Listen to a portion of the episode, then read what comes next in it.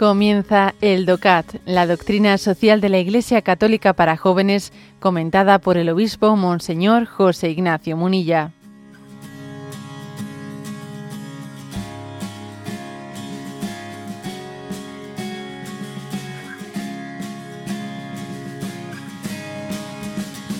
Punto 150, ¿eh? 150 de, del DOCAT. ¿Qué dice la doctrina social acerca del tema de las mujeres en el mundo laboral. Y responde, actualmente, en los países desarrollados de Occidente, la emancipación de la mujer está muy avanzada. La Iglesia la celebra y la apoya. Las mujeres deben estar presentes en todos los ámbitos de la vida social, en iguales condiciones que los hombres. El requisito para ello es, no obstante, tener en cuenta la vocación específica de la mujer. En concreto, las mujeres embarazadas y las madres merecen una protección especial por parte del ordenamiento jurídico y de toda la sociedad. Esto es aplicable especialmente al mundo laboral. Esta situación no, no se da en numerosas partes del mundo, en las que persisten formas de discriminación que ofenden a la dignidad de la mujer o incluso la explotan el Estado, la sociedad y la Iglesia deben actuar con decisión contra esta injusticia. Bueno, por lo tanto, el punto 150 habla sobre el tema de la presencia de la mujer en el, mundo laboral. ¿no? Entonces esto, mm, lo primero que aquí viene a decir es que la Iglesia da la bienvenida, celebra, celebra el, progresivo, la progresiva tendencia que existe de reconocimiento de la dignidad de la mujer y del derecho de la mujer al acceso ¿no? al mundo laboral y de la y de la dignidad de la mujer en el mundo laboral y lo cual supone pues denunciar lo que se llama por ejemplo la brecha salarial ojo que la brecha salarial todavía existe en estos países que se llamamos llamamos desarrollados la brecha salarial todavía persiste ¿eh? más o menos eh, entre nosotros hay distintos datos ¿no? que no son fáciles de calibrar, pero eh, pues hay un, hay un estudio de, de marzo del año pasado en el que se viene a decir que las mujeres ganan más o menos un 12,5, casi un 13% menos que los hombres en trabajos realizando trabajos similares. ¿eh? Bueno, pues es verdad que que este tipo de estudios suelen ser complejos, ¿eh? suelen ser complejos y hay muchos factores que, pues que mm, para que sea una afirmación hecha en rectitud que tienen que ser tomados en cuenta. Pero aunque consciente de que es un tema complejo, ¿eh? es cierto que todavía existe una brecha salarial. En algunos lugares muchísimo más grande, ¿eh? porque este dato que os he dado hace referencia a España. El hecho de que pueda haber un 12% menos de retribución laboral en las mujeres con trabajos similares. Bueno, y obviamente eso es una injusticia, ¿eh? es una injusticia y, tiene que ser denunciada, ¿no? También repito lo que, lo que dije en el, en el, en el punto anterior, comentando el 149, ¿no? que es un, punto que preguntaba pues, sobre la relación existente entre el trabajo y la vida familiar. El hecho de que existe el derecho ¿eh? de la mujer de incorporación de una plena incorporación al mundo laboral. Eh, pero cuando hablamos del derecho, no debiéramos no eso no, no, debiera de requerir de un deber de, porque eso de que hoy en día una familia para poder llevar adelante, ¿no? Pues todos los gastos que, que se originan inexorablemente, ¿no? Casi tenga que tener, ¿no? Pues dos sueldos y que no puedan organizarse con un único sueldo, eso no creo que sea, eso no creo que sea un signo del avance de los tiempos así de claro, porque una cosa es tener el derecho al acceso al mundo laboral y otra cosa es tener irremediablemente la obligación de ello porque usted no me da un sueldo digno con el que podamos vivir eh, toda la familia. O sea, ojo con esto, que aquí a veces llamamos derechos a lo que son eh, otra cosa. Pero también digámoslo eh, con, con, claridad. ¿no? Em, este punto 150 dice dice que bueno pues que esa igual dignidad del hombre y la mujer en el mundo laboral tiene que tener en cuenta la vocación específica de la mujer en la maternidad.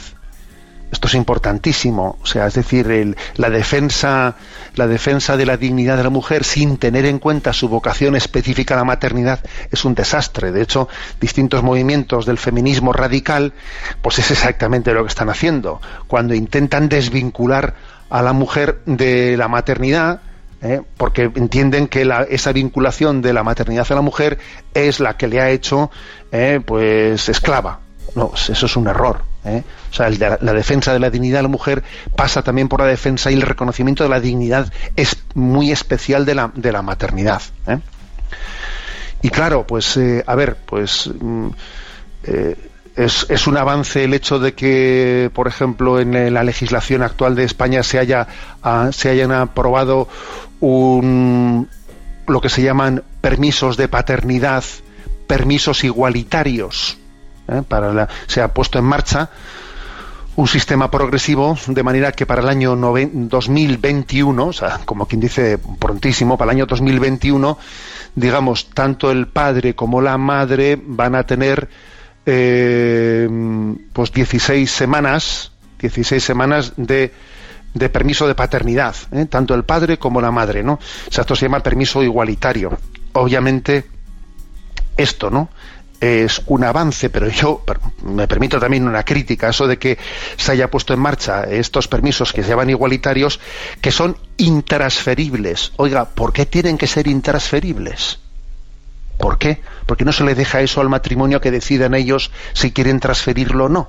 O sea, ¿por qué, por ejemplo, si, si el padre y la madre tienen derecho ¿no? pues a un permiso de igualitario, ¿por qué el padre no le puede dar a la madre unos meses mm, de paternidad, o, o sea, de, baja mm, o de permiso de, paternidad? ¿Por qué no puede cedérselos? O al revés, porque la madre no puede cederle, porque puede haber circunstancias en las que convenga lo contrario. ¿Eh?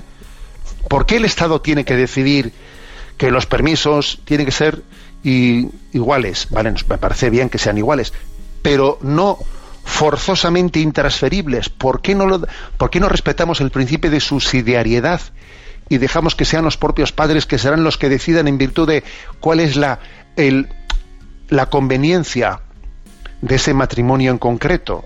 Porque aquí las cosas hay que discernirlas buscando el bien del niño. Entonces, si hay que priorizar el bien del niño, el que más va a custodiar el bien del niño no va a ser el Estado, no, no va a ser el Estado. El que más va a tutelar y conocer cuál es el bien del niño van a ser los padres. Luego, me parece muy bien, muy importante, importantísimo, que se haya avanzado, ¿no? Pues a un permiso mm, a un permiso igualitario de paternidad. Pero eso de que sea intransferible, ¿eso por qué tiene que ser intransferible? Que sean los padres los que decidan si ese derecho a esos meses de, permiso de paternidad o de maternidad, entre ellos eh, que, lo, que lo gestionen como tengan que gestionarlo. Y si uno tiene que dar de sus meses al otro, que se los dé. es curioso esto, ¿no? Es como una no protección al matrimonio, no confianza en el matrimonio, en la decisión del matrimonio, no respeto del principio de subsidiariedad, ¿no?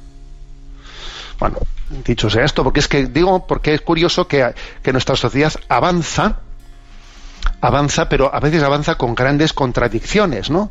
Porque parece que más que el bien, ¿eh? el bien de la familia, el bien del hijo, se, se, quiere imponer una ideología, una ideología más que el bien del hombre, más que el bien de la mujer, más que el bien del matrimonio, más que el bien de la familia. Parece que es la ideología, ¿no? La que, la que, la que resulta ser bandera.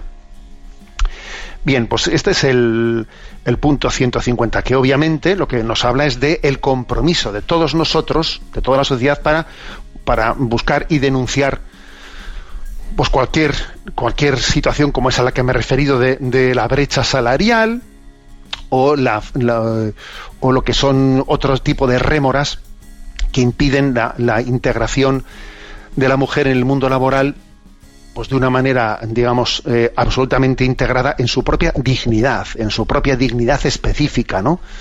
Como mujer, como madre, no digamos, ¿no?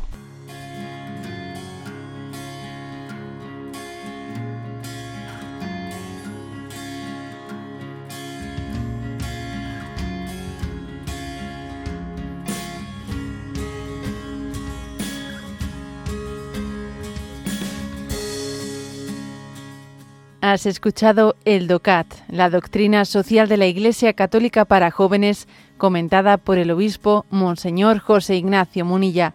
Encuentra todos los audios en radiomaria.es.